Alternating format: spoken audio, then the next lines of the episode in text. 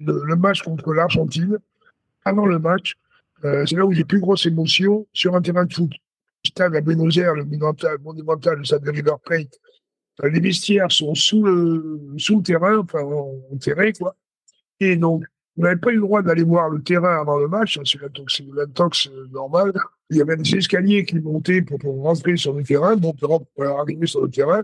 Et au-dessus de ces escaliers, il y avait une grosse plaque métallique qui bouchait, on voyait rien. Quoi. Avec Marius Redor, on avait commencé à monter les marches, on était juste euh, la tête euh, à hauteur de la plaque en béton, et on entendait un bruit comme s'il y avait deux 747 qui décollaient à côté. La trappe s'est ouverte et avec Marius Redor, on a regardé devant nous, on ne voyait pas le ciel. C'était un mur de spectateurs. Et en Argentine, ils lancent, ils lancent ce qu'ils appellent les papéros, je vois, comme ça, les, les bouts de papier blanc et ça, en gueulant Argentine, il y en avait 100 000 qui viennent à Argentina. Et là, on s'est regardé avec Marius. Et je crois que euh, si on nous avait dit, bon, ben, on n'y va pas, les gars.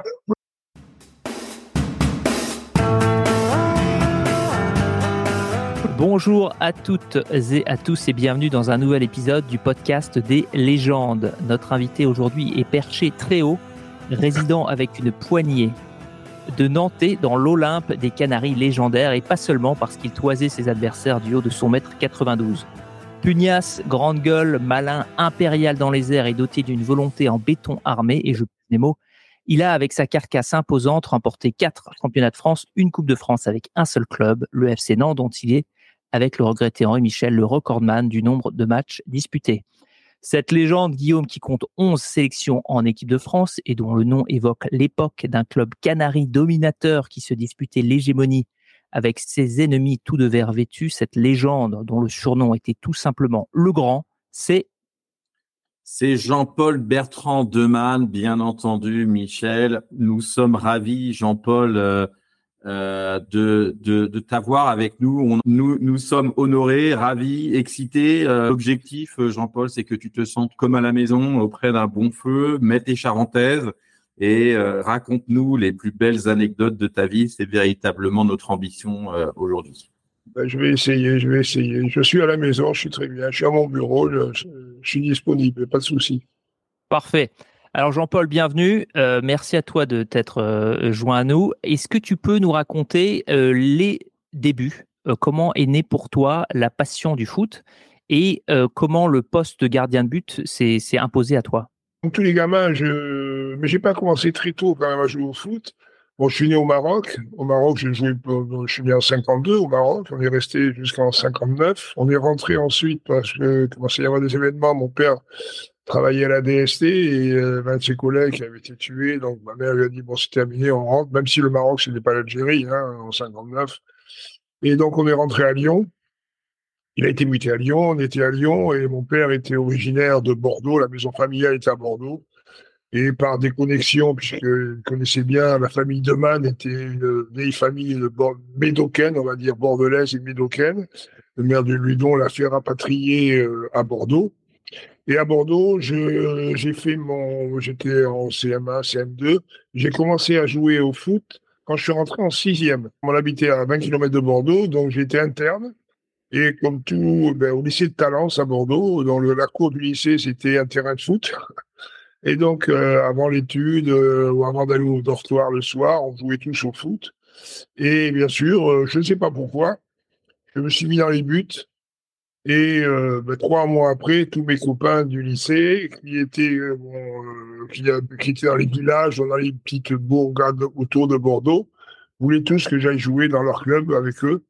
Et mon père avait monté, euh, pour remercier le maire de Ludon-Médoc, qui l'avait fait rapatrier sur Bordeaux, et qui avait demandé d'être au conseil municipal, s'était engagé à s'occuper du sport et de monter une équipe de gamins. J'ai commencé à jouer au foot comme ça, Ludon-Médoc, et que mon premier entraîneur, c'était mon père, qui ne connaissait rien au ballon. rien du tout. Rien du tout. Et j'ai commencé comme ça à Ludon et au lycée de Talence, en Pupi, Benjamin, enfin à l'époque on disait Benjamin. Et en minime, à Ludon-Médoc, j'ai commencé à être les sélections du district, sélection minime du Médoc, euh, cadet du Médoc, puis après cadet du Sud-Ouest de monter les échelons petit à petit. Et euh, le sélectionneur des cadets du Sud-Ouest était le CTR, donc de la Ligue du Sud-Ouest, Monsieur Christian Fétis. qui était entraîneur de Pauillac aussi, et qui m'a demandé de venir jouer à Pauillac. Et c'est lui qui m'a, entre guillemets, pas mis le pied à l'étrier, mais qui a commencé à me faire prendre conscience que, mais je voulais pas faire carrière. Moi, j'y pensais pas faire carrière. Déceler en moi quelques qualités, puisqu'il avait négocié avec le proviseur au lycée pour venir me chercher. Alors, à l'époque, c'était pas le mercredi, c'était le jeudi après-midi. Parce qu'on n'avait pas le droit de sortir interne. On pouvait sortir qu'à partir de la troisième. Il avait négocié avec le proviseur du lycée de pouvoir venir me chercher le jeudi pour m'amener au Preps de Talence, qui était tout près du lycée, pour euh, m'entraîner, pour faire des séances spécifiques. Et c'est comme ça, j'ai gravi petit à petit les, les échelons et je suis arrivé en équipe de France junior. Et en équipe de France junior, j'ai fait un match à Paris euh, en levée de rideau de la France-Suède. C'était les probables contre les possibles pour préparer la sélection pour le tournoi européen. Et j'avais joué une mi-temps. L'autre mi-temps, c'était Dropsy. Et j'avais fait une superbe première mi-temps, première ou deuxième, je me souviens plus. Et à cette époque-là, les Girondins de Bordeaux commençaient à tourner autour de moi. Donc, euh, j'avais envoyé un émissaire voir mes parents. Mes parents connaissaient rien au ballon, ils connaissaient vraiment rien du tout. Et c'est donc Christian Fétis qui a pris ça en main. Et Nantes est arrivé aussi derrière parce que Nantes, tous les gardiens étaient blessés. Euh, euh, Léon était blessé, Castel était blessé, Fouché venait de se blesser. Et ils avaient joué à Sedan avec le gardien de quatrième division. Euh, je me rappelle plus son nom. Ça s'est pas très bien passé. Il dit il faut qu'on recrute un gardien euh, rapidement. Donc ils avaient été voir Gropsy. Et Gropsy, ses parents dit au dirigeant du FC Nantes, euh, il passe d'abord son bac. Ils avaient été voir le gardien de l'Église de France amateur, Delumeau, je crois qu'il s'appelait. Delumeau, oui. Qui voulait pas quitter les rangs amateurs. Il était à Poitiers à l'époque. Et après, il y a Henri Michel et Bernard Blanchet qui jouaient ce match France-Suède au Parc des Princes, un ancien Parc des Princes.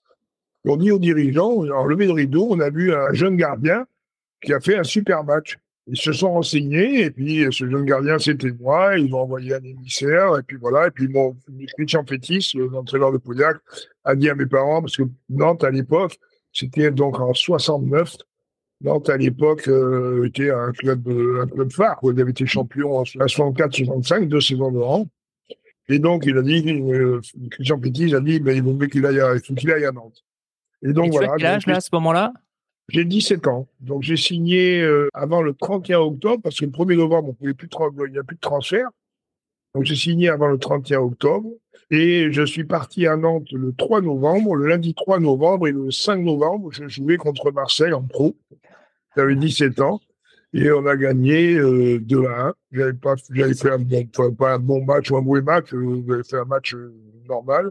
Mon premier but, le premier but que j'ai encaissé, c'est un but d'un attaquant de Marseille, un, attaquant de couleur qui s'appelait Joseph. C'est le premier but que j'ai pris en, professionnel le, le, 5 novembre 69. J'ai joué après euh, le match suivant, donc c'était à Sochaux. Et donc le gardien Fouché n'était pas rétabli, donc j'ai été à Sochaux. Et à Sochaux, j'ai écrit un livre il n'y a pas très longtemps, qui vient de sortir là, euh, parce que on en parlera sans doute plus tard. Ouais, on en parlera. Euh, Euh, je raconte dans ce livre. On va jouer à Sochaux, le match euh, samedi soir, oui. Et euh, une tempête incroyable, incroyable. Et donc la première mi-temps, on était le vent de face. donc moi j'avais le vent face à moi. Donc l'attaquant est tiré de 40 mètres, c'est arrivé. alors pendant l'échauffement, j'arrêtais pas un ballon. Et ben, Ribas, il a dit après, il avait vraiment eu très peur. Je n'arrêtais pas un ballon pendant l'échauffement. Et en match, j'ai fait un carnaval aussi, là. J'avais arrêté tous les ballons. Et l'arbitre a arrêté, on a mi-temps, on a changé de camp. Et à la 60e minute, euh, l'arbitre euh, a arrêté le match. C'était injouable, le terrain, il y avait Sado. euh, mais il a arrêté à la 61e minute parce qu'à l'époque, si le match durait plus de 60 minutes, euh, on n'était pas obligé de, enfin, le, le, club euh, de rembourser les, résultats. Il n'avait pas besoin de, de, rembourser les spectateurs. Et voilà, donc euh, j'ai fait ce match-là et je raconte ce, dans mon livre ce, mon bisutage. C'est que j'avais sympathisé avec Paul Courtin, qui était le seul célibataire de, de, de l'équipe. Et euh, on, a, on, est, donc on était en avance à la gare, puisqu'à l'époque on était passé en train. Donc à la gare de Montbéliard, une grande ville, il y a la rue principale, la boulangerie, il n'y a rien. Et il me dit, on passe devant la boulangerie, il dit, tu veux un gâteau? Ben, Oui, pourquoi pas. Et on rentre, et je me souviens, j'avais commander une religieuse. Et au moment où j'engouffrais la, la première boule de la religieuse, J'entends, on entend taper au carreau. Il y avait Arribas derrière qui faisait ici. et Paul, qui commence à, à, à, pas à crier, mais à, à se lamenter. Oh là là, on s'est fait, on s'est fait prendre, on est viré, puis autant Paul, on va pas être viré parce qu'on a mangé un gâteau. Enfin, il faut savoir, j'avais 17 ans, j'étais jamais sorti. Et donc, quand je suis, on est arrivé à la gare où les jeunes joueurs attendaient, il y avait Blanchet, Michel, euh, euh, le, le, le Bert, le Bamasseur, euh, des anciens gars du cabinet de Michel. Et, tout, et Paul Courtet avait prévenu tout le monde. Et tous les joueurs venaient me voir en me disant Mais Jean-Paul, qu'est-ce que tu as fait? Tu vas te faire virer. Et moi, j'avais été voir dans le train M. Arribas en lui disant Monsieur Arribas, je ne savais pas. Si vous voulez, demain, je fais double séance d'entraînement. Et puis, bon, ils m'ont fait marner comme ça jusqu'à Nantes. Et arrivé à Nantes, le monsieur Arribas est venu me voir et me dit Bon, Jean-Paul, pour cette fois-ci, on passe les comptes, mais que ça ne se renouvelle pas. et j'ai croyé que croyais que j'allais être viré parce que j'avais mangé une religieuse trois jours après être arrivé à Nantes.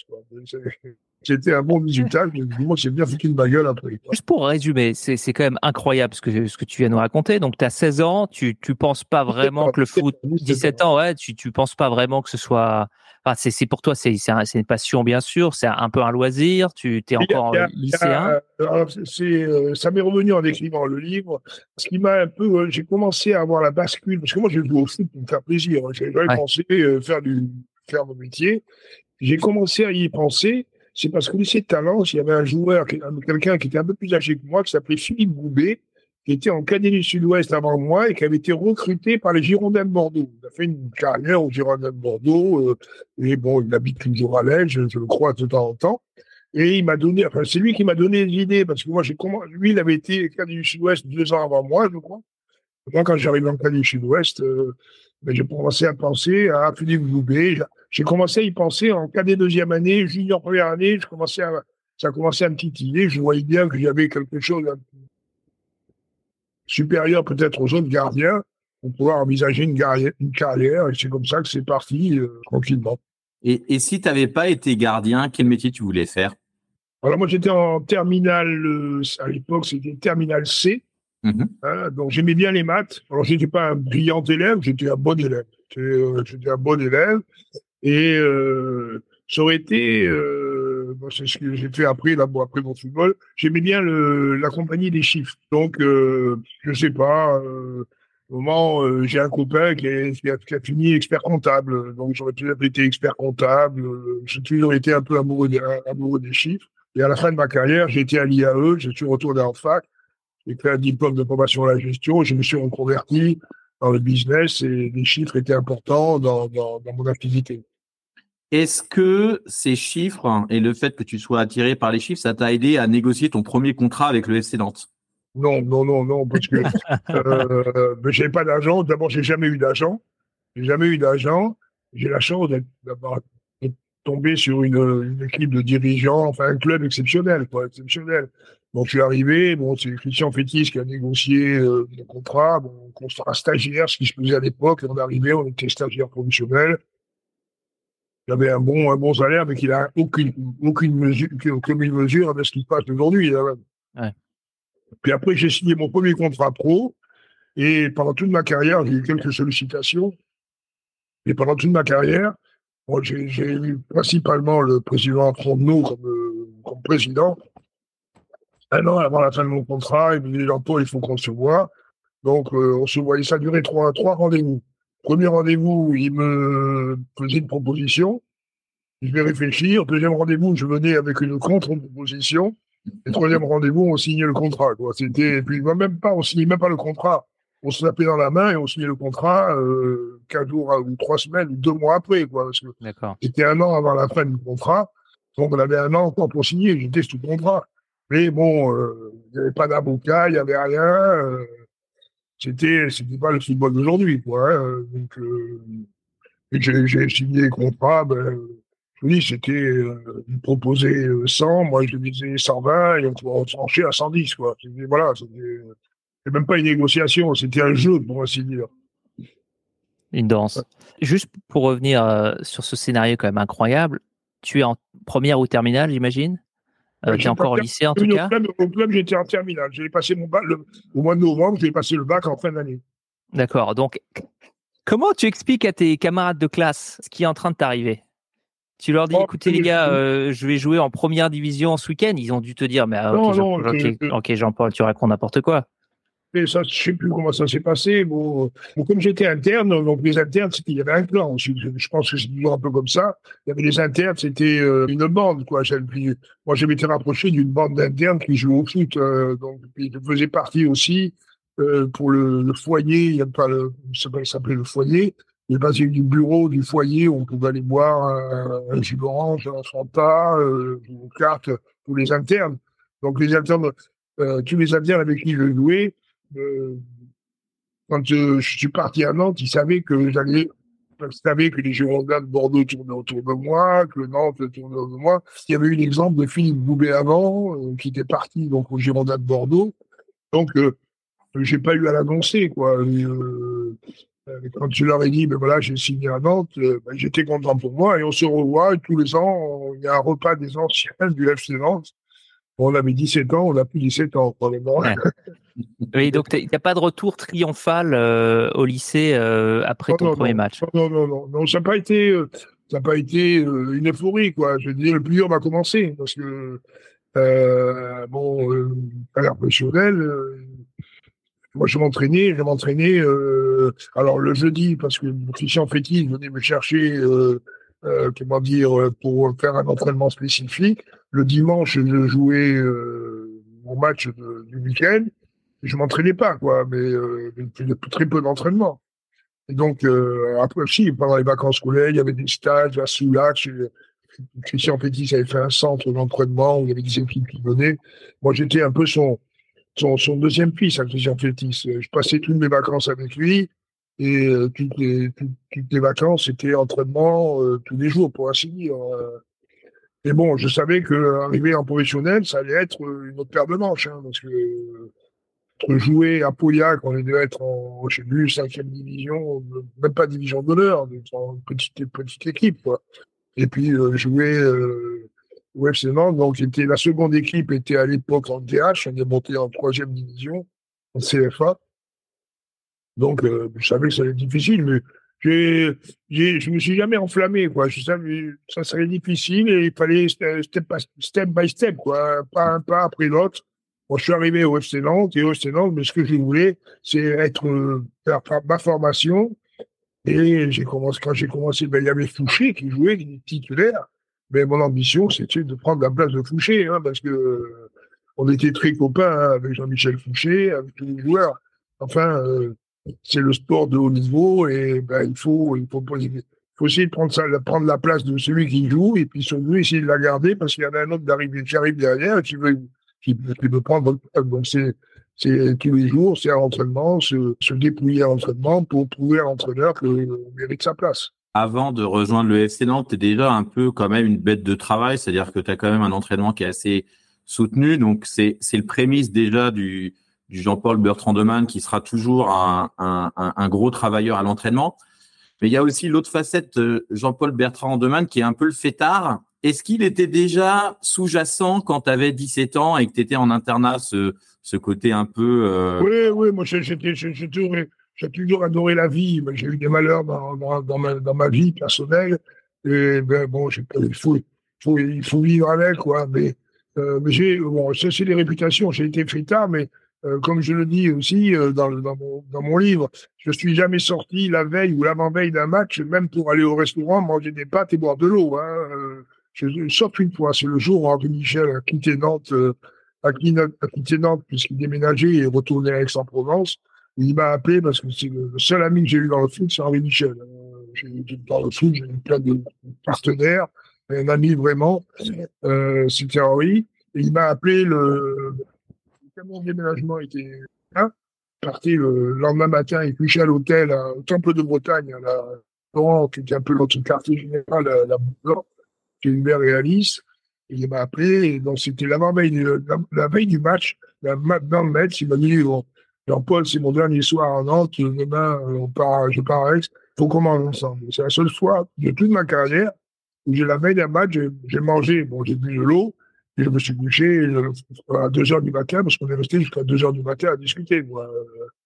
Mais bon, euh, oui, mais ça, je, dis, on peut faire la fête de temps en temps, faut savoir quand la faire. Faut pas la faire quand on a des matchs qui les trois jours. Et quand il y avait une coupure, ben, euh, ça n'empêche pas d'aller faire un bon repas. Euh, et puis quand on a 20 ans, 25 ans, euh, d'aller faire un tour en boîte de nuit. Mais il ne faut pas non plus boire du whisky. Euh, voilà, c'est tout. C'est vrai que je me suis jamais caché. Moi. Mm. Bah, à l'époque, on était tranquille, on n'avait pas les réseaux sociaux, on n'avait rien. Hein. Donc, on était, on était peinards. Hein. Mais bon, euh, ce que pour, pour du jeune, normalement, à 20, ans ou 25 ans.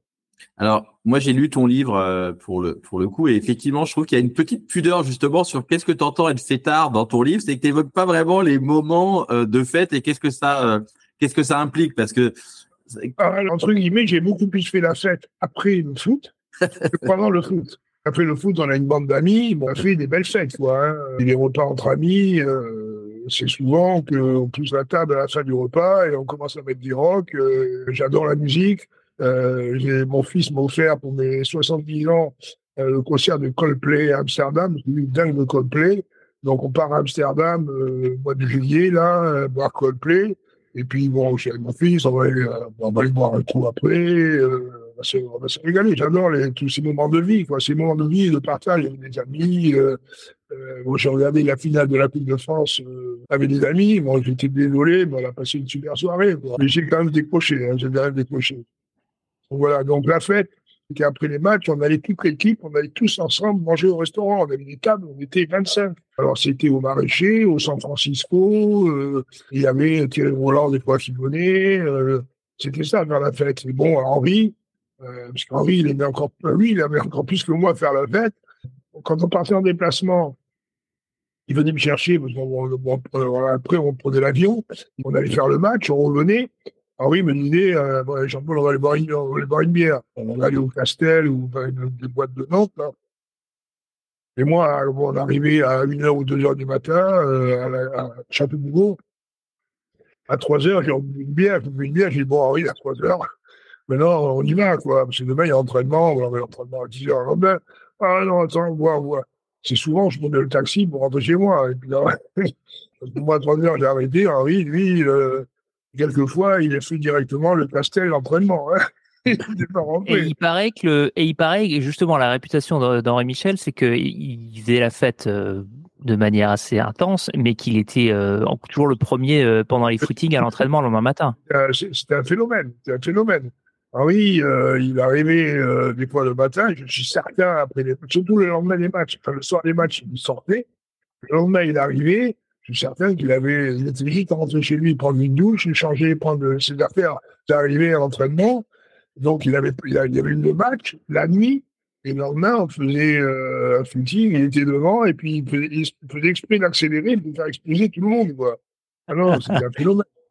Un phénomène, physiquement, c'était un phénomène. Enfin, c'était un, comme je dis, hein, oui, euh, il joue aujourd'hui, c'est le seul euh, Nantais qui pouvait jouer au Real de Madrid, à Barcelone, euh, à Arsenal, je sais pas où. c'est un, un, un, très, un très très grand joueur. Le, ce que, ce que sur Henri Michel, là où je suis surpris, c'est que souvent en France, on parle de Georges Best comme étant une référence de quelqu'un qui était à la fois excellent et en même temps un énorme fêtard, enfin quelqu'un qui aimait la vie. Mais pour, je vois pas pourquoi on va, on va chercher Georges Bess quand on, quand on a Henri Michel en France, parce que pour ah moi. Oui, oui, parce que c'est vrai que, c'est vrai que, euh, oui, euh, c'était étonnant, quoi. C'était une force de la nature, quoi. Euh, et c'est vrai que, bon, il a, je pense qu'il a, il a bien vécu. Et, mm. Moi, j'ai mangé avec lui. Il est venu à Nantes un, un, mois et demi avant son décès. Il m'a appelé. On a mangé, on a mangé au vin, là. Et là, il était bien marqué parce qu'il avait puis, je, me doutais que ça n'allait pas, durer longtemps, parce qu'il était, il très marqué. C'était un, oui, un mois, et demi, deux mois avant, son décès. Mais bon, euh, c'est quelqu'un. Euh, mais oui, là, je, là, je suis dans mon bureau. Bon, j'ai aucun souvenir euh, sur le foot. J'ai deux choses.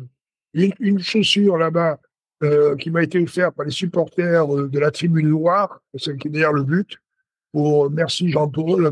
Et j'ai un petit fascicule un jour, j'avais un rendez-vous et on avait été à un hôtel dans, le centre-ville. Le directeur de l'hôtel m'avait reconnu. Bon, c'est il, y a, quelques années, quoi. Et il m'a dit euh, Tiens, vous, je vais vous donner quelque chose.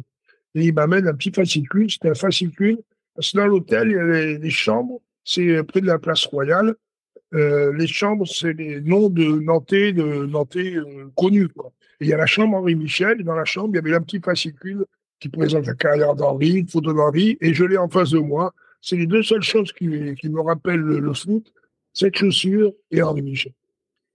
L'amitié, c'est, ça peut être, euh, c'est assez euh, personnel. Pourquoi Henri Michel, c'est ton seul ami du foot? Parce que quand j'ai bon, j'ai j'ai des coups durs dans, dans ma vie.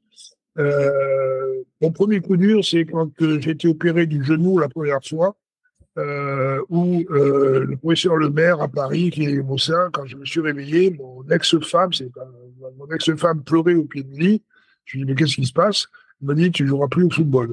J'avais 22, 23 ans. Hein. Ça devait être en, ça devait être en 75, je crois, la première opération.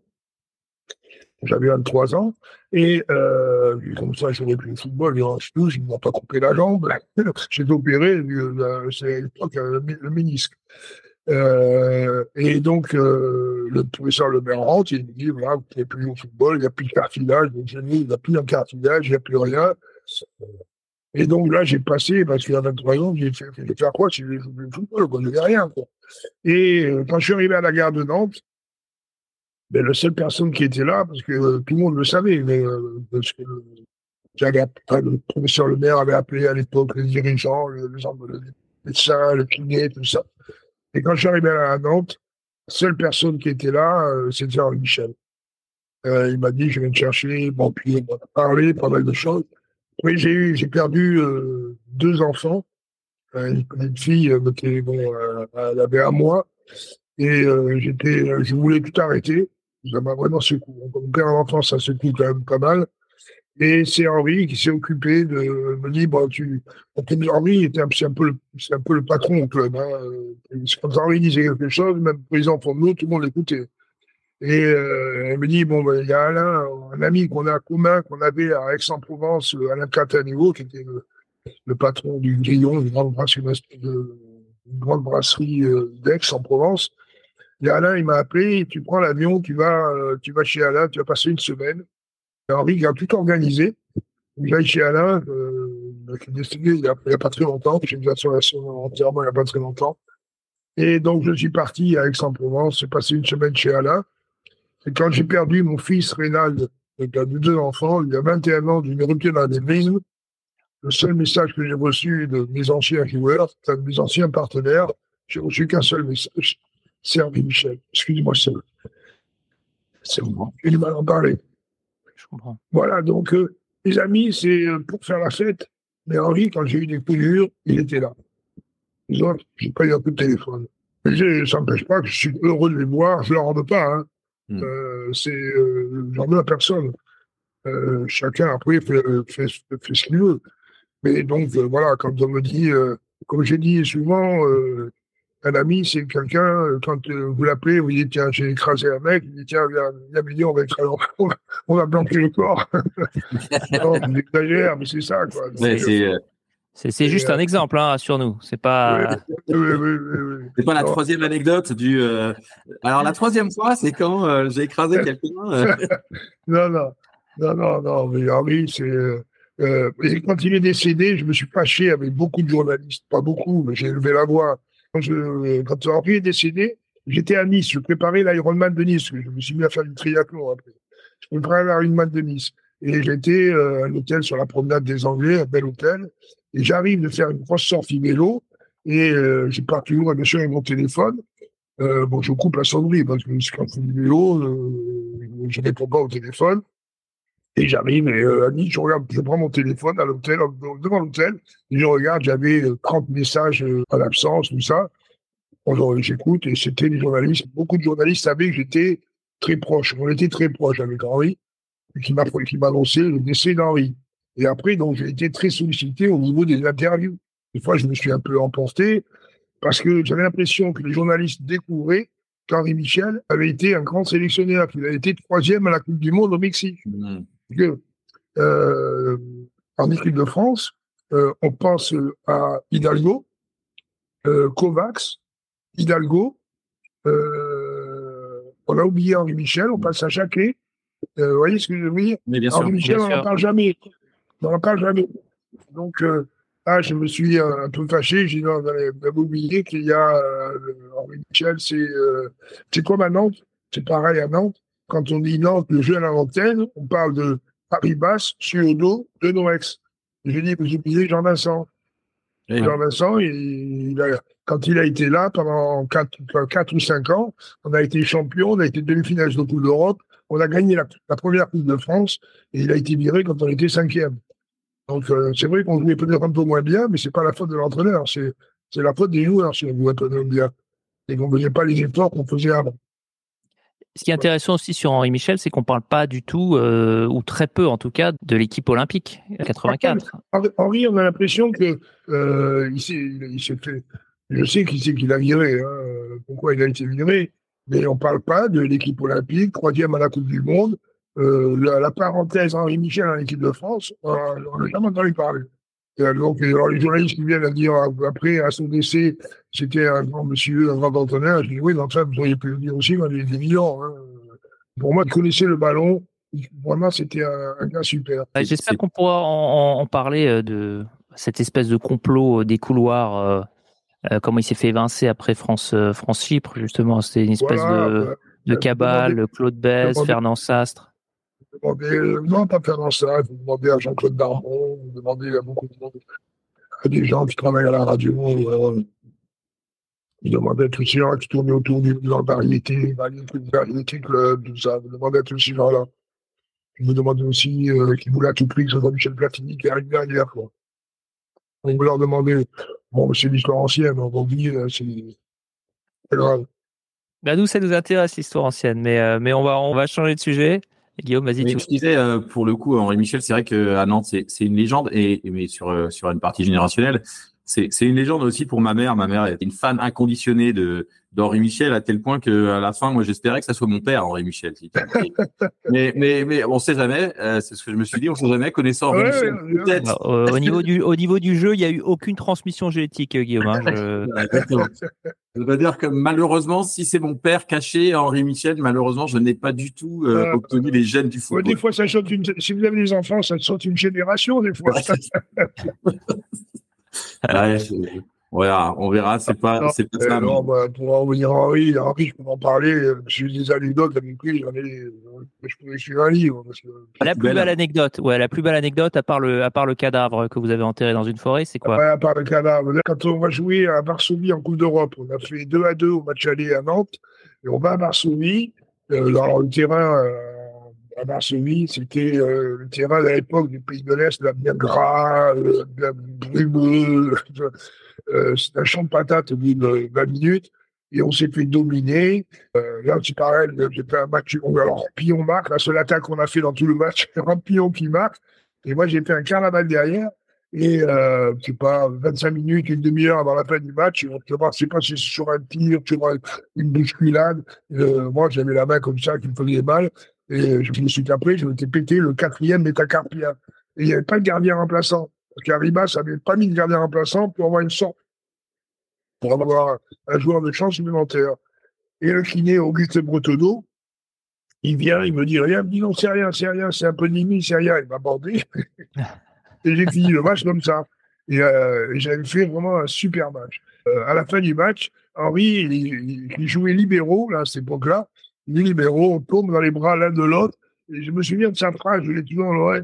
Il me dit Putain, mon grand, t'es un héros. Et on tombe dans- sur la pelouse et on bouffait, tellement on était euh, dans un état second, on bouffait le, le peu d'herbe qui restait. Ah oui Ça, c'est avec Henri. C'était, un souvenir incroyable. Quoi. Et puis j'ai fini le match, j'avais la main, elle avait doublé nos les mains. Euh, mais j'ai j'ai pas pris de but, même s'il a fallu serrer. Que Guillaume disait tout à l'heure, c'est vrai que je suis un peu un combattant. Je ne baisse pas, euh, même si j'ai mal, j'essaye de. Il faut que ça, il faut que ça passe. Alors, Et- petit retour en arrière, parce qu'on a un peu, on a un peu euh, zappé euh, quelques années. Si tu, si tu nous permets, deux premiers matchs titulaires. Ouais. Donc, tu as 17 ans. Alors après, la- c'est la première saison, c'est la saison 69-70. Moi, je suis arrivé au mois de novembre. Donc après, j'ai joué le dernier match des matchs allés à Sopin. Alors, je ne sais plus contre qui c'était. Et donc, au printemps, je vais faire le tournoi junior européen en Écosse. avec l'équipe de France Junior, le tournoi UEFA. Et on, là, on se fait éliminer en demi-finale à la pièce contre l'Allemagne de l'Est. Et j'avais pas pris un but de tout le tournoi. On est éliminé à la pièce. Ah oui, parce qu'il n'y avait pas les pénalties à l'époque, hein, c'est ça? Non, il n'y avait pas les pénalties. Éliminé à la pièce, terminé. Et donc, on rentre. Alors, j'étais avec Nantais, dans l'équipe de France Junior, il y avait Gardon et Claude Arribas. Et on rentre à Nantes. Il est arrivé à Nantes. Euh, le, monsieur Arribas était là. Il me dit, Jean-Paul, bon, euh, tu refais ta valise. Demain, tu viens à Nîmes avec nous. Parce qu'on n'avait pas suivi, nous. Ça faisait un mois qu'on était partis, la préparation, les quatre, trois semaines de tournoi là-bas. Euh, tu viens avec Nîmes avec nous et tu joueras peut-être la finale de la Coupe de France contre Saint-Etienne en 70. Donc on va à Nîmes, je, bon, je vais rentrer mon sac, on va à Nîmes. À Nîmes, mon père, je me souviens, 4-2. Alors je sais pas si on avait gagné, si avait bien joué ou pas bien joué. Et après, on va de Nîmes, on monte directement à Paris pour la finale de la Coupe de France. Et j'ai toujours dit que, heureusement, c'est peut-être pour ça. Heureusement que j'ai pas joué la finale de la Coupe de France, parce que la finale de la Coupe de France, c'était 5-0 pour ça. Mais on s'est pris une énorme veste, oui, effectivement. voilà. Et donc, la veille du match, Jean-Michel Puchet a fait un essai, ça allait mieux. Donc, c'est lui qui a joué, donc j'étais remplaçant. Il n'est pas joué la finale de la Coupe de France, mais je pense qu'il avait 17 ans. Hein.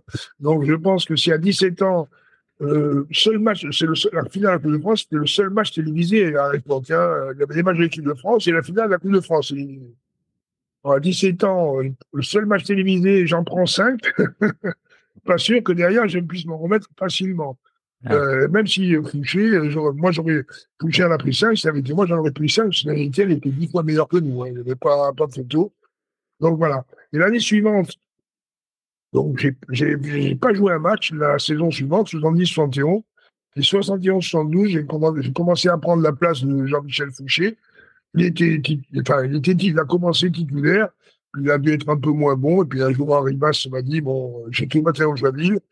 Et bah, il m'a téléphoné, il m'a dit, bon, le samedi, euh, j'arrivais le vendredi soir. Et euh, il m'avait appelé après le, jeudi ou vendredi. Il dit, Jean-Paul, samedi, c'est toi titulaire. Je ne sais plus contre qui c'était. Et là, j'ai joué la saison 71-72. J'ai joué euh, une demi, plus d'une demi-saison à peu près. Et j'ai arrêté de jouer j'ai eu un panari à un doigt, au pouce, là. Et donc là, bien sûr, le panari, je ne pouvais pas jouer. Il gardait le but, ça faisait un peu mal quand je prenais le ballon.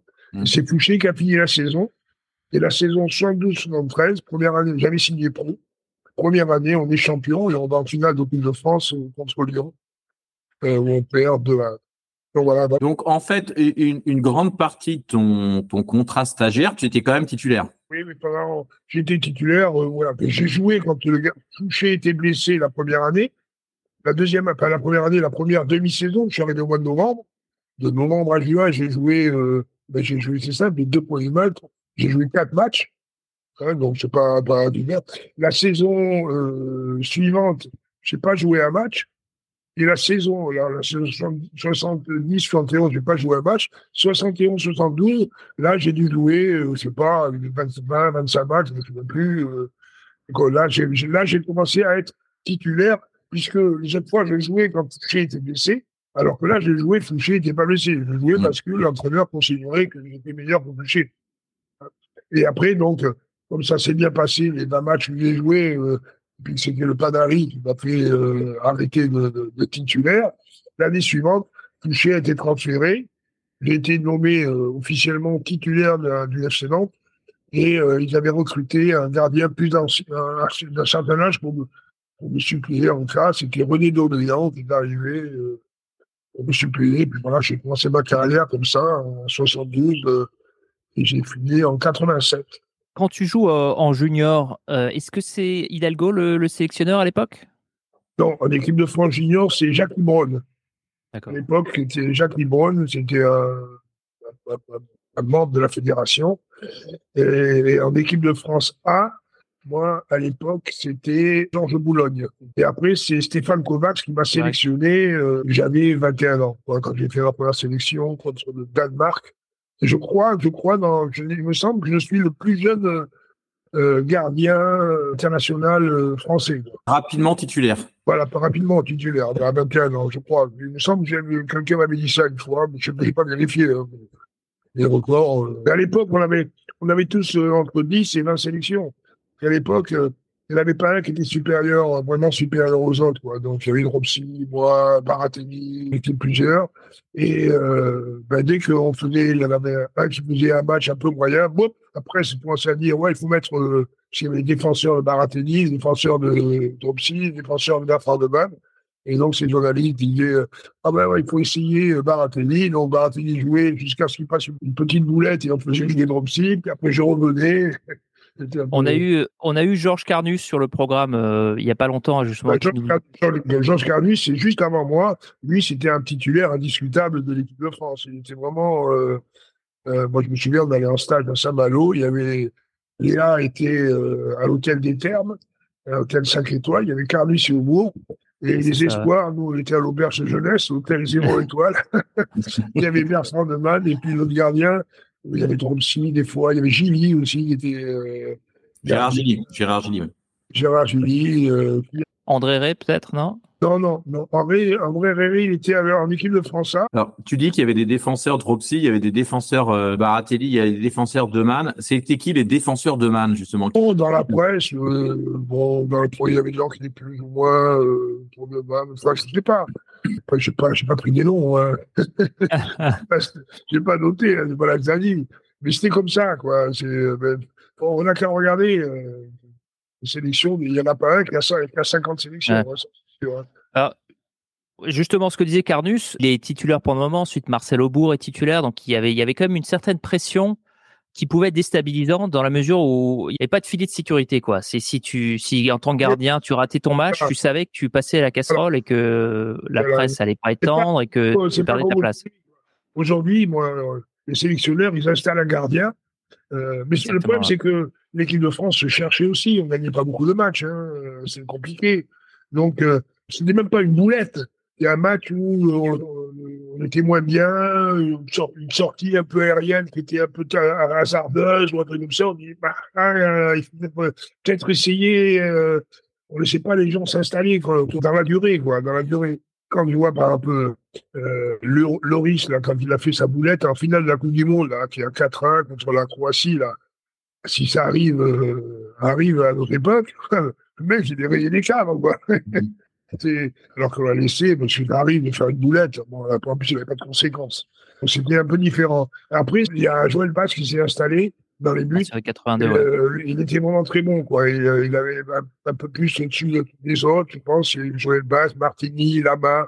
C'est là que ça a commencé à avoir des gardiens qui s'installaient dans le, dans le but. Quoi. Alors que nous, à l'époque, bon, ça, ça a tourné parce qu'il y, y a eu euh, même Jean-Pierre Tempé avec une sélection, Palpine Ricard avec des sélections, euh, euh, René Charrier, 25 000 gardiens. On était 25 000 gardiens. Et il y avait beaucoup moins de matchs internationaux en plus. C'est ça qui ah, parle. Ben, le problème, c'est que comme on se qualifiait pas beaucoup pour les, pour les, les, finales, on avait à la Coupe du Monde, on a fait trois matchs à la Coupe du Monde, ou en Argentine. Hein, on n'avait pas 15. Hein. Bon, on est tombé. Parce que euh, on dit que la Coupe du Monde a été loupée. Donc, on avait joué en Argentine. On jouait contre l'Argentine, pays organisateur, et contre l'Italie, qui était à l'époque sans doute la meilleure équipe du monde, et la Hongrie. On a gagné la Hongrie, on a perdu contre l'Argentine et l'Italie. Il y en a d'autres qui ont perdu contre l'Argentine et l'Italie. Hein. Alors, on va juste, juste pour revenir sur ce que tu disais sur les erreurs, euh, qu'il n'y avait pas une grande pitié euh, euh, ou compréhension vis-à-vis, alors vis-à-vis des, notamment des gardiens. Premier match 73, 76, tu joues contre la Tchécoslovaquie, c'est le début de la génération Platini avec Bossis, euh, entre autres, c'est pas mal de, de c'est le premier match d'Hidalgo. Mm. Tu joues et donc tu prends deux buts dans le dernier quart d'heure. Alors j'ai revu les images, il y a effectivement, j'ai vu quelques articles qui disaient que voilà, tu n'étais pas très euh, pas très concentré. Je l'ai personnellement revu les images. Euh, le premier but, l'attaquant est seul dans la surface, voilà, il, te, il marque au point de pénalty, donc tu touches la balle, bon but quand même. Deuxième but, pareil, un peu. Est-ce que tu avais l'impression, toi, que ta responsabilité engagée là-dessus? responsable. Je me souviens, parce que ça, il a fait polémique ce but. Il y en a un, je, suis un peu, je, me considère comme un peu responsable parce que j'ai anticipé trop vite. Euh, sur euh, le gars qui est sur le côté, chez l'arrière. Je, me souviens de ce but-là. Je me souviens pas beaucoup de buts, mais celui-là, je m'en souviens. C'était Dobias, je crois que ça s'appelait, qui a été marqué. Et il est sur le côté. Et je pense que c'est un arrière latéral. Je pense qu'il va jamais tirer. Et euh, j'ai dit qu'il va centrer. Et ce que je reproche souvent aux gardiens aujourd'hui, c'est qu'ils ne sortent pas. Ils ne sortent pas beaucoup et chercher les ballons dans les 6 mètres ou même au-delà des 6 mètres. Nous, on prenait des risques. On sortait, euh, chercher le ballon euh, on nous disait il faut sortir pour soulager ta défense. Et j'ai trop anticipé, c'est-à-dire que j'ai trop ouvert mon premier poteau et il frappe au premier poteau. Donc là, je suis, je considère que je suis responsable, mais j'ai voulu anticiper un peu trop vite. Parce qu'aujourd'hui, euh, la technique derrière le but ont changé. Alors je sais que les ballons ont changé aussi. Et un autre, alors je trouve que les gardiens, ils ne prennent plus aucun risque, ils restent sur la ligne, ils sortent pas. Alors c'est vrai que maintenant, ils ont des défenseurs devant, tous, ils vont tous à 1m90. Hein. Alors c'est peut-être que peut-être je pareil, je ne sais pas. Il y a aussi le fait que les ballons sont un peu différents, sont plus flottants. Mais il y a ça, je trouve que les gardiens ils sortent pas assez pour se lancer leur défense. Parce que les gardiens, euh, même les défenseurs font 1m90, mais Donnarumma, il fait 2 mètres. Hein.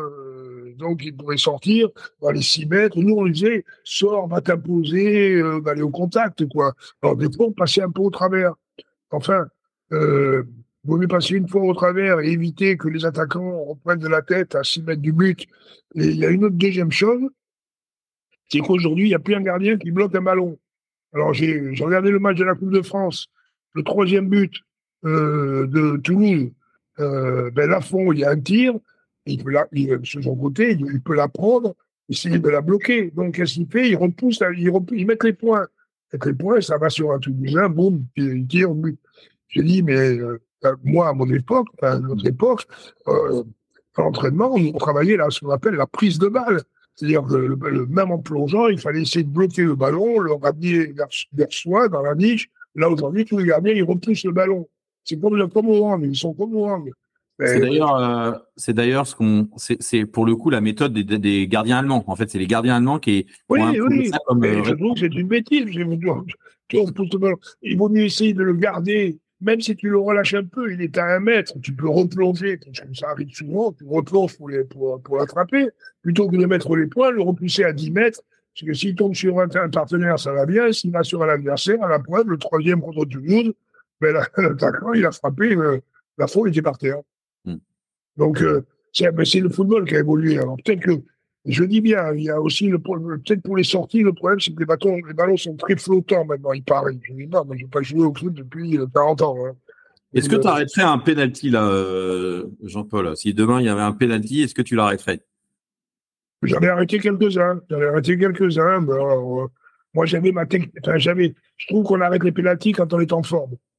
Parce que pour moi, l'arrêter le penalty, c'est il ne faut pas partir avant. Il faut essayer, essayer d'être concentré au maximum sur le pied du joueur qui va taper le ballon.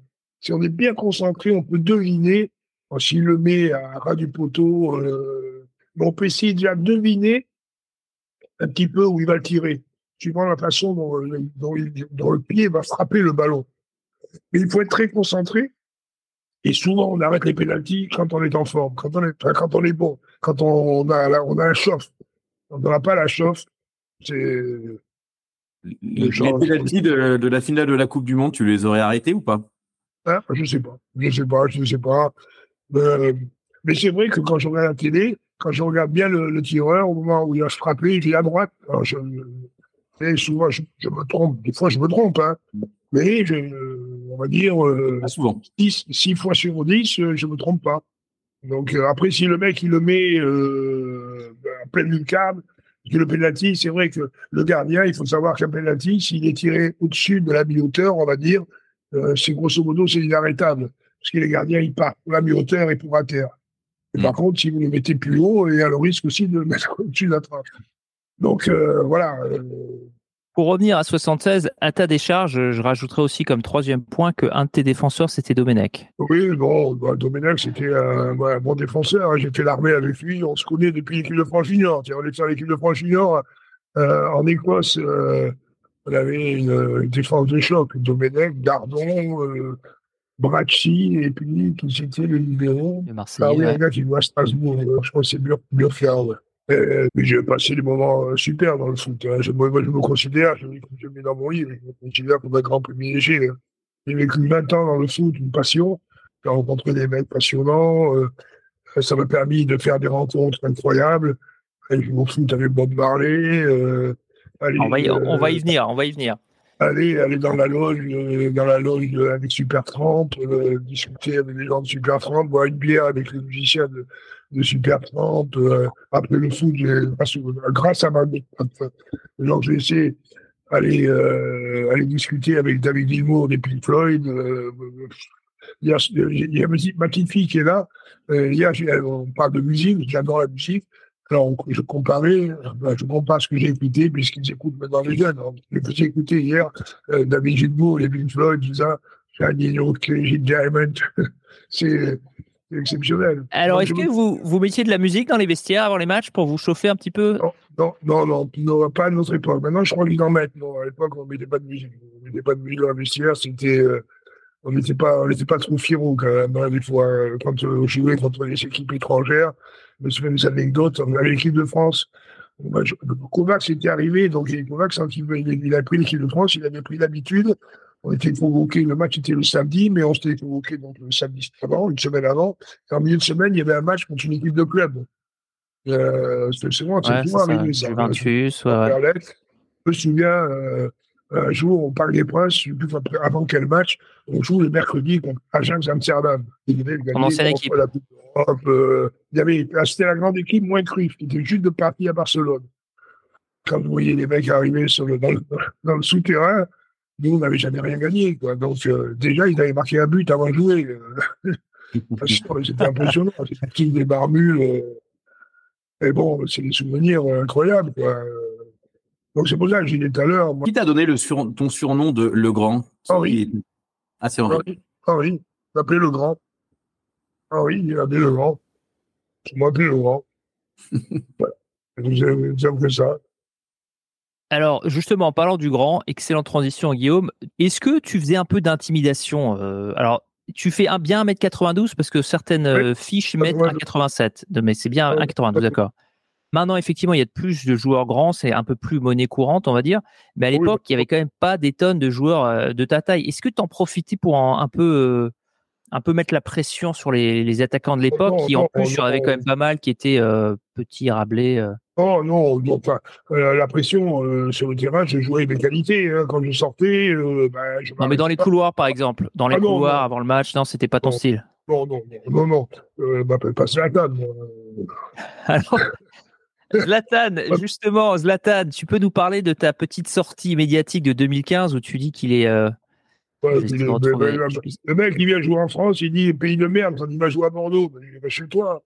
quand il vient jouer à Bordeaux, euh, il arrive et euh, ça va mis en deux mois, ça.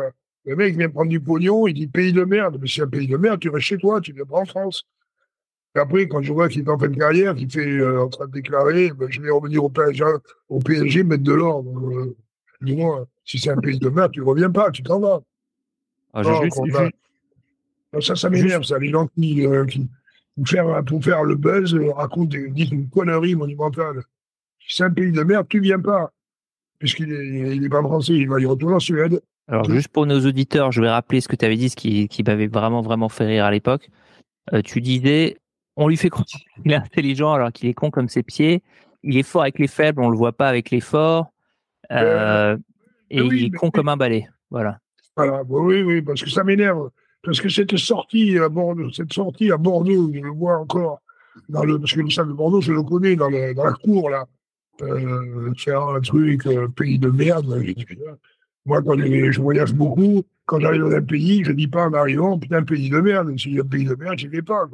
C'est vrai que, on a dit, un énorme travailleur, un énorme duromal, un peu fêtard, mais aussi euh, un peu le sang chaud. Est-ce que as, tu t'es déjà bagarré sur un terrain avec d'autres joueurs? Non, bagarré, non. Non, non, bagarré, non. Mais c'est vrai que euh, c'est vrai que bon, je vous raconter une anecdote, je l'ai pas vu. Un jour, on était avec ma femme, dans les Nantes, en centre-ville, on avait une maison, une maison euh, sur les bords de Sèvres. Et un jour, à 10 heures le soir, alors on avait été déjà euh, visiter un petit peu, hein, une fois, et un jour, à 10 heures le soir, ma femme était à la cuisine, j'étais à la télé, et a trois mecs qui rentrent, cagoulés, à 10 heures le soir. J'étais rentré par la porte du, du bureau en bas, j'avais un bureau en bas, à bas du bureau, j'étais monté pour, parce que euh, ils savaient où il y avait un coffre, parce que j'avais fait des travaux dans la, maison. Il y avait un coffre qui existait quand j'avais acheté la maison. Hein. On mettait euh, la montre, ma montre, je mettrais ma montre, ma femme mettait ses deux bagues, le piano, ou je sais pas quoi. Puis les gens, ils arrivent, les trois jeunes, là, cagoulés, pas, j'imagine que c'est des jeunes. ils arrivent, et puis, euh, ils disent, tu vas nous donner la clé du coffre, avec tes casquettes, tout. Il y en a un qui avait, j'avais pris dans, les, dans, dans la brise jardin, il y en a un qui avait un tournevis, un marteau et une hache. Ah, wow. Et, euh, ouais. et donc, je me suis levé, j'étais en pantoufles, j'ai enlevé les pantoufles. J'ai dit, je vais rien me donner. Vous allez venir si vous voulez, voulez prendre, vous allez prendre. Et puis, bon, j'ai continué et puis je me suis frité avec les trois mecs. Et euh, ma femme est arrivée, et les mecs, euh, quand ma femme est dans la cuisine, elle a entendu, elle arrive, et les gars, il y en avait un qui était resté en retrait, il y en a un qui dit à la femme, mais dis- dis-lui qu'il se calme, dis-lui qu'il se calme. Là, j'étais parti dans les tours, et puis voilà, j'aurais pu prendre un peu de hache. Et ils sont partis alors? Ils sont partis. Pour- euh, tu vas voir le Kalachnikov que tu vas voir. Donc, voilà, donc, euh, non, non, je ne me suis jamais frité sur le, enfin, sur le terrain. euh, mais c'est vrai que euh, je laisse pas faire si on m'emmerde. euh, mais c'est pas moi qui vais, qui vais, qui vais, qui vais chercher le- la castagne. Hein, vous ne cherchez pas, la- je pas la castagne. Et s'il y en a qui vont trouver, ils vont trouver. hein, Il n'y a pas de souci. Tu, tu as une longévité incroyable avec le FC Nantes. Euh, euh, Michel commet l'erreur de, de te comparer avec Henri Michel euh, justement sur le nombre de sélections, mais tout le monde sait que tu en as eu plus en comptant les, les matchs de championnat d'Europe. Donc en réalité, c'est vraiment toi qui as le plus de sélections avec euh, avec le FC Nantes, plus qu'Henri Michel, même s'il y avait une petite guerre entre entre Ouais, non, non, non, non. Ah, On a, au, au nombre de matchs de championnat, on est à égalité, je crois. Exactement, 500. 532. 532, ouais. 532. Ce qui est magnifique d'ailleurs, je trouve. Et, et- et alors, euh, on se chambrait aussi, euh, parce que euh, il a jamais, au, au total du nombre de matchs, à Nantes, le match officiel, je suis à 650, je suis le pr- premier, avec 650 matchs, et lui, il en a un peu moins. Mais euh, alors, des fois, je, l'allumais, des fois, je, ouais, je dis, mais attends, c'est un petit joueur, j'ai 650 matchs en gros. Ben, lui, il, avait 50, il a combien de sélections Lui, il a 70 sélections. Et euh, bon, c'était un jeu entre nous. Je- jamais, je, je- lui, Henri, il mérite d'avoir sa statue devant le stade de la Beaujoire. Moi, euh, après, il il aura d'autres gardiens. qui. Alors qu'il ne battront peut-être pas 650 matchs. Non. Euh, Non, mais le problème, c'est que t'es tellement grand que ça va coûter cher euh, sur la statue. Voilà, sans euh, doute, tu vois. Henri, Henri, des, dans des joueurs comme ça dans un club, il y en a, il y a tous les siècles. quoi. C'est c'est impressionnant. Quoi. Est-ce que Alors, on va revenir, si tu nous le permets, euh, à ta carrière internationale. Donc, euh, première section contre le Danemark, euh, quelques bons matchs, quelques moins bons matchs. Il y a toujours cette alternance avec, euh, avec d'autres gardiens. Tu disais il y a quelques minutes euh, ta, ta sélection un peu inespérée euh, contre le Brésil, où tu fais un super match. Je rappelle quand même Ouais. c'est l'équipe de Zico, euh, vraiment une magnifique équipe. Et donc, tu brusquement, tu es, ramené euh, sur le devant de la scène pour jouer la, la Coupe du Monde en Argentine. Herrera, il était en équipe de France A, et c'est lui, normalement, c'est lui qui était titulaire à l'époque de la Coupe du Monde en Argentine. On jouait contre euh, un match amical en hiver, au mois de mars, par là, mars-avril, contre le Brésil. Et donc, la liste avait été donnée, c'était Ré et Bertrand Neumann. Ré était titulaire, moi j'étais remplaçant. Et André Ré, euh, à l'entraînement à Metz, sur un coup franc de Bastiston, il se pète le poignet. Et donc, j'ai été titulaire contre le Brésil. Et contre le Brésil, on gagne 1-0. On est la première équipe française à avoir battu le Brésil, le grand Brésil. On gagne à 0. Je suis élu homme du match. J'ai fait un super match. Et puis voilà, j'ai fait la Coupe du Monde. en- que je suis parti de faire la Coupe du Monde en Argentine. l'expérience, en tout cas maintenant la connaissance qu'on a de cette Coupe du Monde 78, après avoir interviewé pas mal de gens qui l'ont faite, notamment sur le, sur le podcast, il y a quasiment zéro attente autour des résultats de l'équipe. C'est que l'équipe est contente euh, d'être qualifiée et qu'il y a un amateurisme incroyable de la fédération. C'est qu'à la limite, euh, l'équipe performe bien malgré, malgré la fédération. C'est vraiment euh, la fédération fait Oui, presque l'inverse que- de ce qu'il faut pour mettre l'équipe dans de bonnes conditions. Oui, ben, parce que la, la France n'avait pas été à la Coupe du Monde depuis 66. Ouais. Donc le fait de se qualifier, déjà, c'était euh, atteindre le Graal. Et c'est vrai, c'était un peu la croisière s'amuse. Quand on est arrivé là-bas, euh, alors même, euh, dans le- on était dans le même hôtel que les Italiens, qui étaient dans le même Ouais. groupe que nous. Même hôtel que les Italiens. la veille du match, je jouais au billard avec Dinosaure. Euh, Comme quoi, il y avait la seule Qui, de qui était le bon d'ailleurs? Qui c'est qui a gagné? Je sais plus. J'avais vu. Non, mais c'était un peu. On partait à l'entraînement, on était à une sorte de, de club, euh, club de golf, de, crêpes, ou truc comme ça. Bon, alors les Italiens avec les on peint beaucoup leur, leur, leur, euh, leur salle à manger et tout ça. Nous, on avait Bernard Pinault qui avait des avec des bouquins pour passer le temps. Et on partait, alors je me souviens, on partait à l'entraînement, on allait s'entraîner sur les stades où on jouait, à, à Mar del Plata. Et, euh, les, alors, les, pas les femmes de dirigeants, mais il y avait la femme de Sadoul et la femme du, de, je sais plus, il y avait deux, deux, trois femmes de, de dirigeants. Et on venait, alors on prenait pas la douche au stade, on était, on a fini l'entraînement, on buvait une bouteille d'eau, on avait de l'eau, tout ça, on montait dans le car et le car nous ramenait à l'hôtel. Et on passait dans Buenos Aires.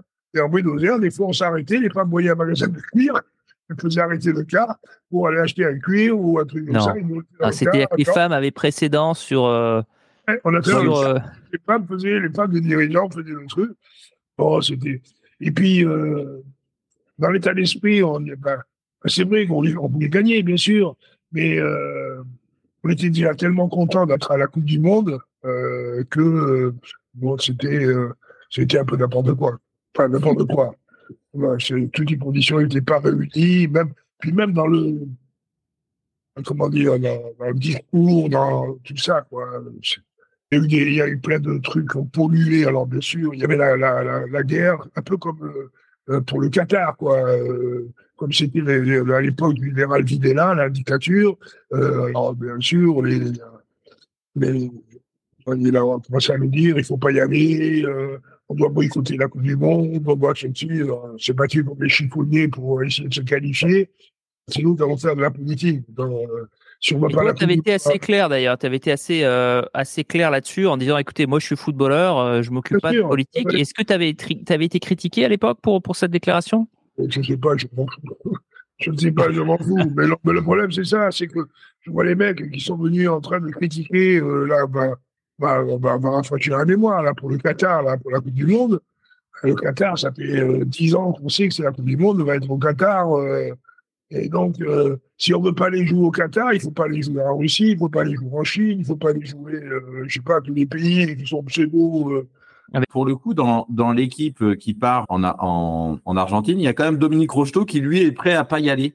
Oui, c'est lui, il peut faire. Il, il, moi, je, je, moi, je suis un grand démocrate. S'il ne veut pas y aller, il n'a pas. Et moi, je dis ce que je pense. Euh, ce n'est pas à nous de décider euh, parce que peut-être qu'il était, peut qu'il était, déjà dans la bien-pensance, dans la bien, c'est ça, c'est euh, euh, des, des, intellectuels qui disent il ne faut pas aller au Qatar, il ne faut pas aller machin, il ne faut pas aller à la Coupe du Monde Argentine. Euh, moi, je suis pas d'accord. C'est pas à nous. Euh, c'est pas où il fallait prendre la décision. Il fallait, il fallait hurler quand ça a été la, la décision. La, la décision de, de, de, de, Qatar. Vous aurez la même chose quand il y aura les jeux, les jeux encore, c'est des jeux euh, comment asiatiques là d'hiver en Arabie Saoudite. Bon, ça a été nommé. Euh, ben, un la Coupe du Monde 2030. c'est possible, c'est une possibilité. Oui, bon, donc, dans, dans, donc, si la Coupe du Monde est au mois de novembre, au mois d'octobre, vous aurez toujours les mêmes, enfin les mêmes, les enfants de ceux qui, ont gueulé au Qatar en 2030, qui gueuleront, de, vous aurez les mêmes. Est-ce que tu faisais partie de la fronde contre Adidas, la fameuse histoire de la guerre des pinceaux, je crois que ça avait été appelé à l'époque Oui, oui, oui, oui, Bon, c'est pas, pas la fronde, on avait décidé tous ensemble, on tous, euh, tous là au, clé. C'est que, bon, nous avait promis euh, une prime qu'on ne nous a pas donnée. Donc, euh, on a décidé tous ensemble euh, mais c'est pas ça qui nous a fait perdre. Hein, parce que, non, non, bien sûr. Non, ça, c'est l'arbitre. Certains ont dit que euh, était plus à discuter. C'est une prime de 1000, de se mettre 1500 balles. Hein, ce n'est pas, ce n'est pas les primes d'aujourd'hui. Hein, euh, donc, euh, on nous avait promis un truc. Et on a, euh, à un moment, on dit non, euh, on ne peut pas le faire.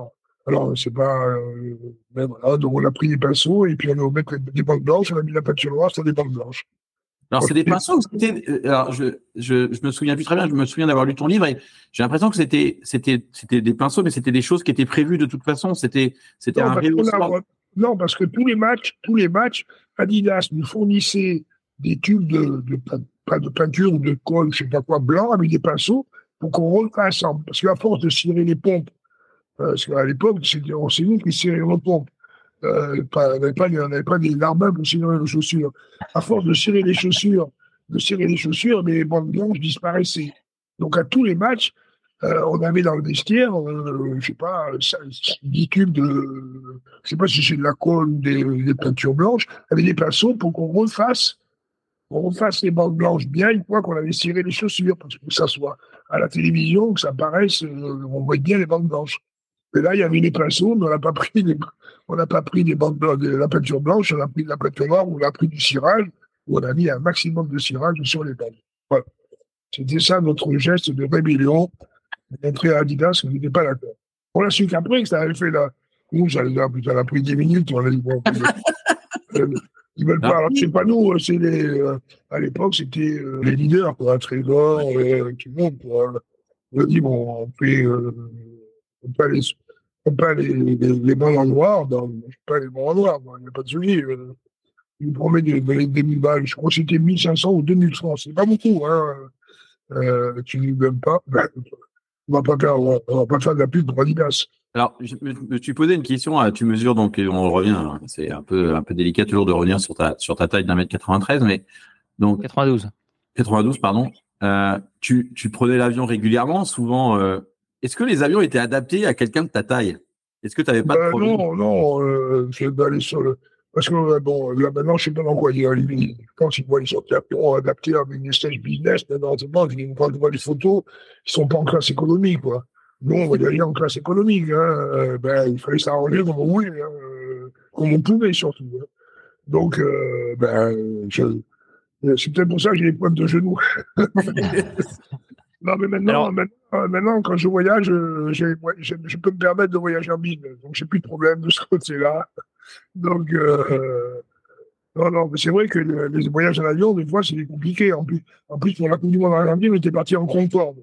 Alors, le Concorde, on croit, bon, c'est un super avion, hein, mais euh, c'est pareil, euh, il y a peut-être un peu plus de place pour les gens, je sais pas, mais les fauteuils, c'est pas, c'est pas des fauteuils de business, hein, c'est, parce que c'est un tube, hein, l'intérieur du Concorde.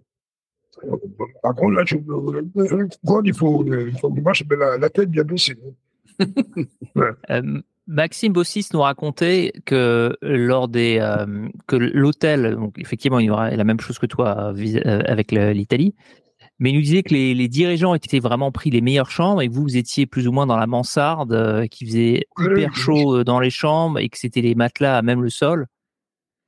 Moi, je m'en souviens plus. Oui, ils ont peut-être pris, sans doute les dirigeants ont pris euh, les plus belles chambres. Enfin, nous, on s'en foutait. Ce qu'on voulait, nous, c'est avoir un bon terrain pour s'entraîner. Euh, bon, c'est vrai que je pense qu'on peut avoir une belle chambre, mais si on est un peu moins belle, c'est pas grave. Hein. Euh, moi, j'étais content d'aller en équipe de France Espoir ou à l'auberge de jeunesse à Saint-Malo. Hein. L'auberge de jeunesse, euh, c'est quand même très spartiate. Hein.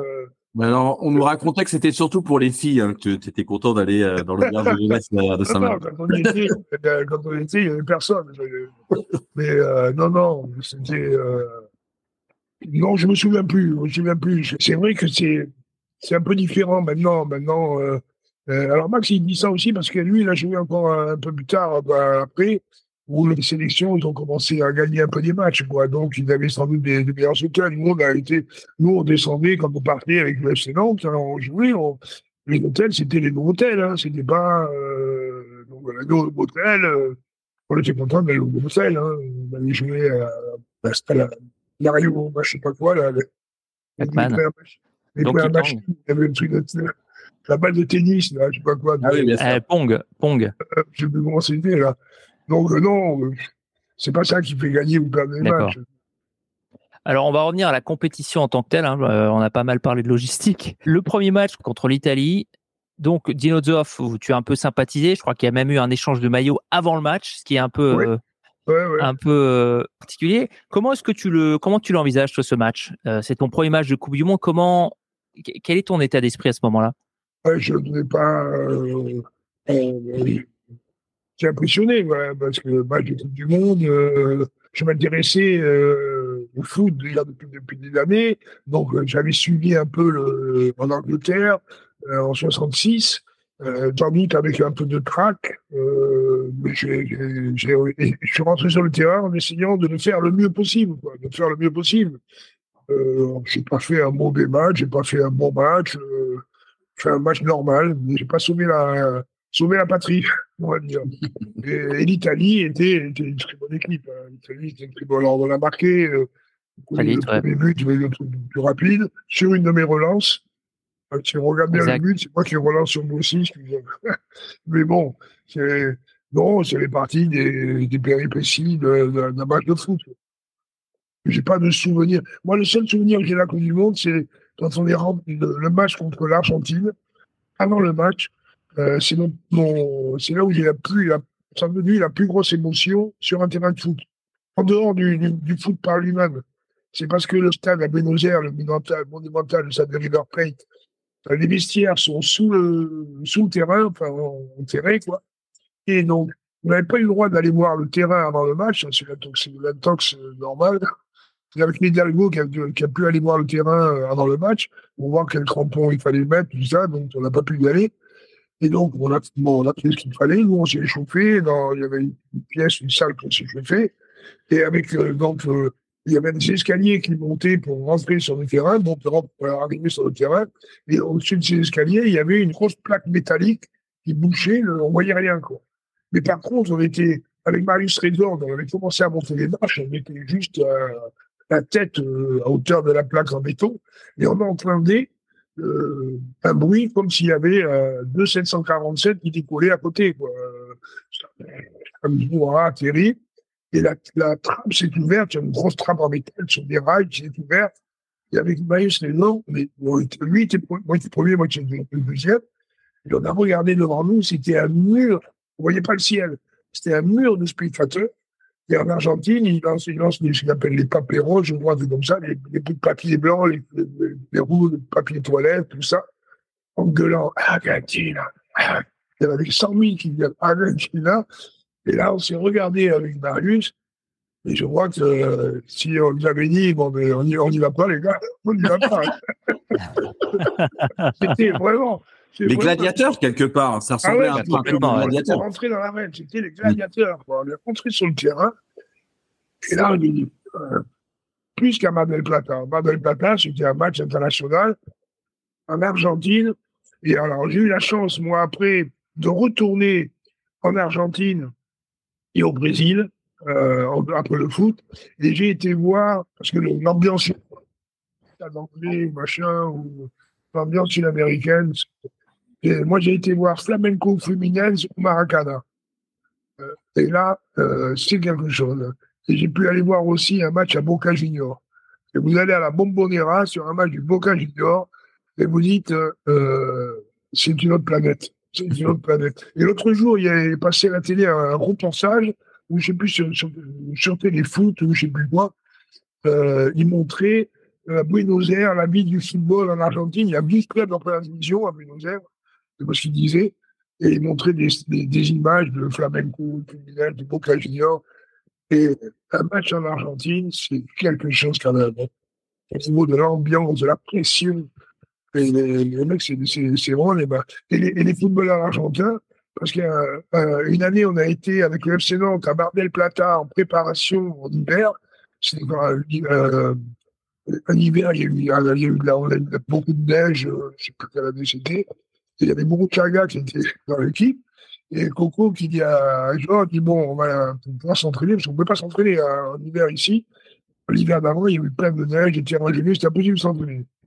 Il dit, on va aller s'entraîner en Argentine. Et y Jean lui dit, euh, ben, on peut aller à Mar del Plata. Et moi, je connaissais Mar del Plata. Mar del Plata, c'est s'est trompé en Argentine. Hein. Et donc, euh, on est arrivé à Mar del Plata donc, au mois de décembre pour la, préparation. Là-bas, c'est l'été.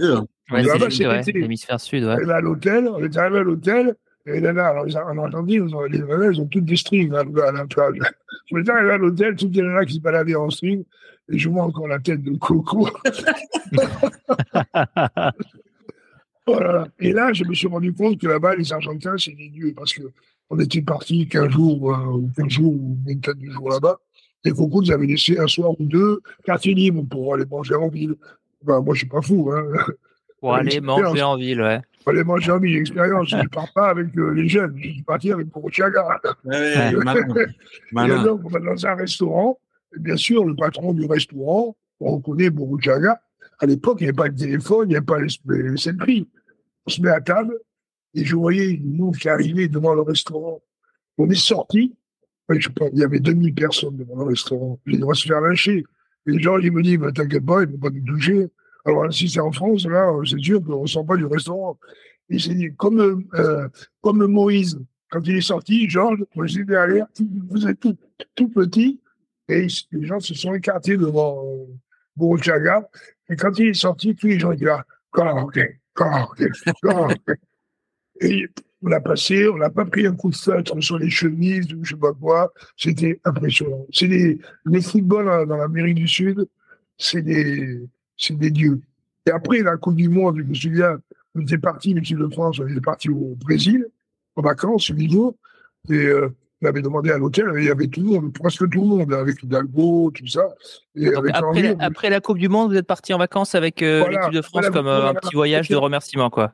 Voilà, oui, on a payé. Hein, parce que le Concorde, pour aller là-bas, on a payé, on a payé, on a tout payé là-bas, à l'époque. Ah oui, d'accord, c'était pas, c'était pas tout frais payé, quoi. Voilà, ouais. Et donc, on va au Brésil à huit jours après la Coupe du Monde. Il y avait tout le monde, hein, presque tous les joueurs étaient venus. Et euh, avec Henri, euh, on, dit, parce qu'au Copacabana, euh, on, était, donc, on était au Sheraton, plus on, si vous êtes au bord du Copacabana, ça risque pas grand-chose, mais plus vous écartez le Copacabana, plus c'est quand même chaud, les quartiers derrière. Et avec Henri, on avait bien un peu frier un peu avec les voyous, enfin pas les voyous, mais donc on était boire un café dans les, dans les rues un peu plus. On avait demandé à des gens, des Brésiliens qui étaient là à l'hôtel avec nous, et euh, il dit, si vous avez un problème, vous dites c'est les SAO françaises. football, c'est les SAO françaises. Et c'est vrai que là-bas, vous dites footballeur, c'est un, un ballon, hein, si vous voulez. Hein. Et donc, euh, tu avais le mot de passe, euh, avais le mot de passe pour être euh, safe au, au Brésil, c'était euh, c'est les voilà. les françaises, c'est. Sélection française et là, c'était pas la Coupe du Monde.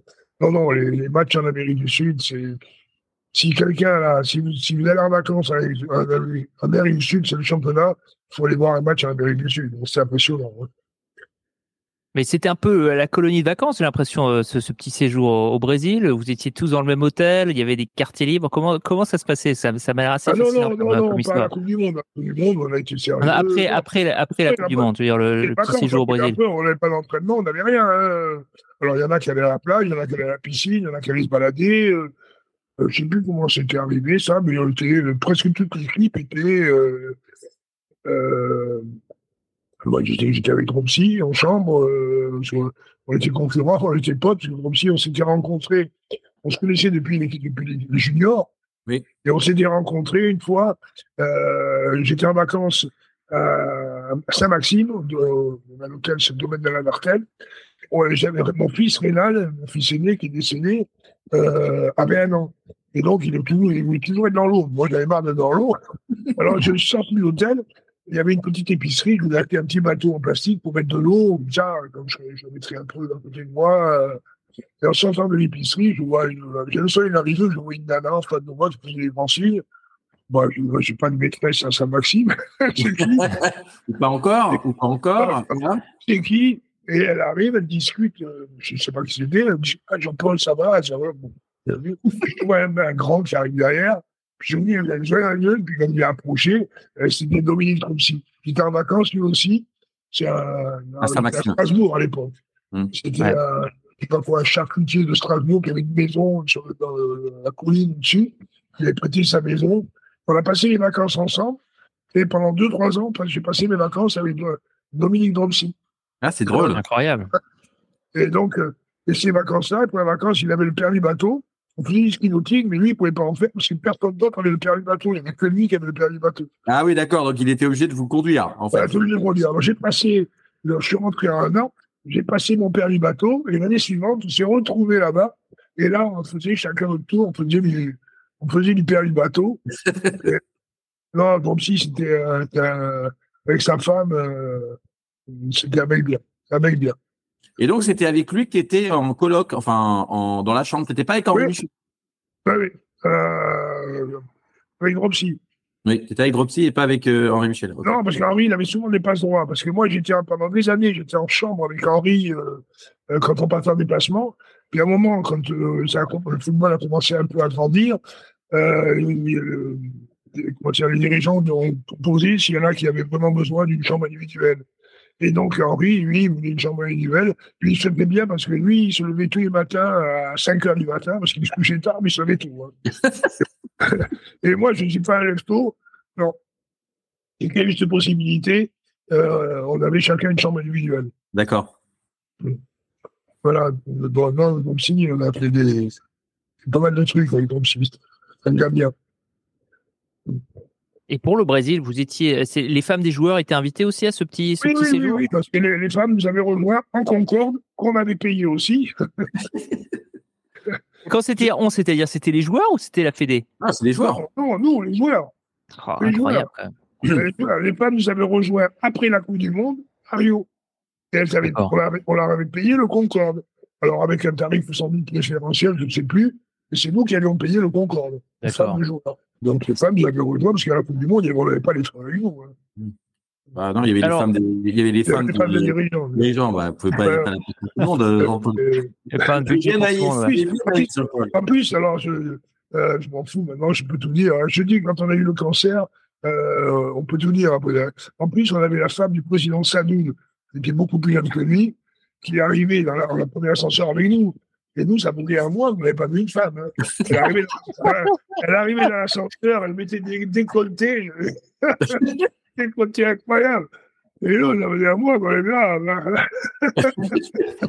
Alors, c'est une question que j'avais posée à Yannick Stopira. euh, ça n'avait pas été bien reçu, mais justement, la question que je me posais, c'est voilà, exactement ce que tu viens de dire.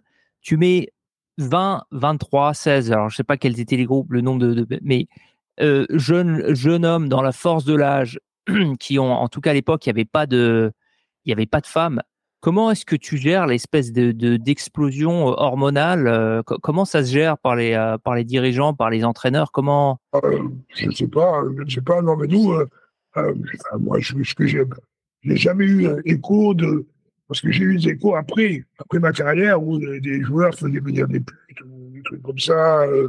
nous, on a, enfin, j'ai jamais été témoin et j'ai jamais eu écho de, de joueurs, euh, enfin, au FC Nantes, c'était comme ça. Enfin, je sais pas dans D'accord. clubs, hein, au FC Nantes et en équipe de France, j'ai jamais eu euh, écho, euh, euh, de joueurs qui étaient partis aller voir les ou n'importe quoi. Hein. euh. Ben, on, faisait, on faisait comme on pouvait. Hein. J'ai jamais, il n'y a pas eu de scandale caché. de D'accord. enfin, ou alors ils ont été bien cachés parce que euh, j'avais jamais entendu. Alors, il y avait une histoire, il me semble, avec l'équipe de France euh, Espoir à une époque. euh, Voilà. Ça, Moi, je pense à ça parce que les mecs, quand on avait le match, ils sont partis du Havre à Paris pour, euh, pour sortir. Mais là, euh, ça, c'est aussi, c'est un truc, ça me paraît incroyable. le mec. En plus, c'est en équipe de France espoir. Hmm. C'est des gens qui, euh, qui sont des bons joueurs, qui ont envie de. Mec, qui étaient un petit peu en équipe de France Espoir.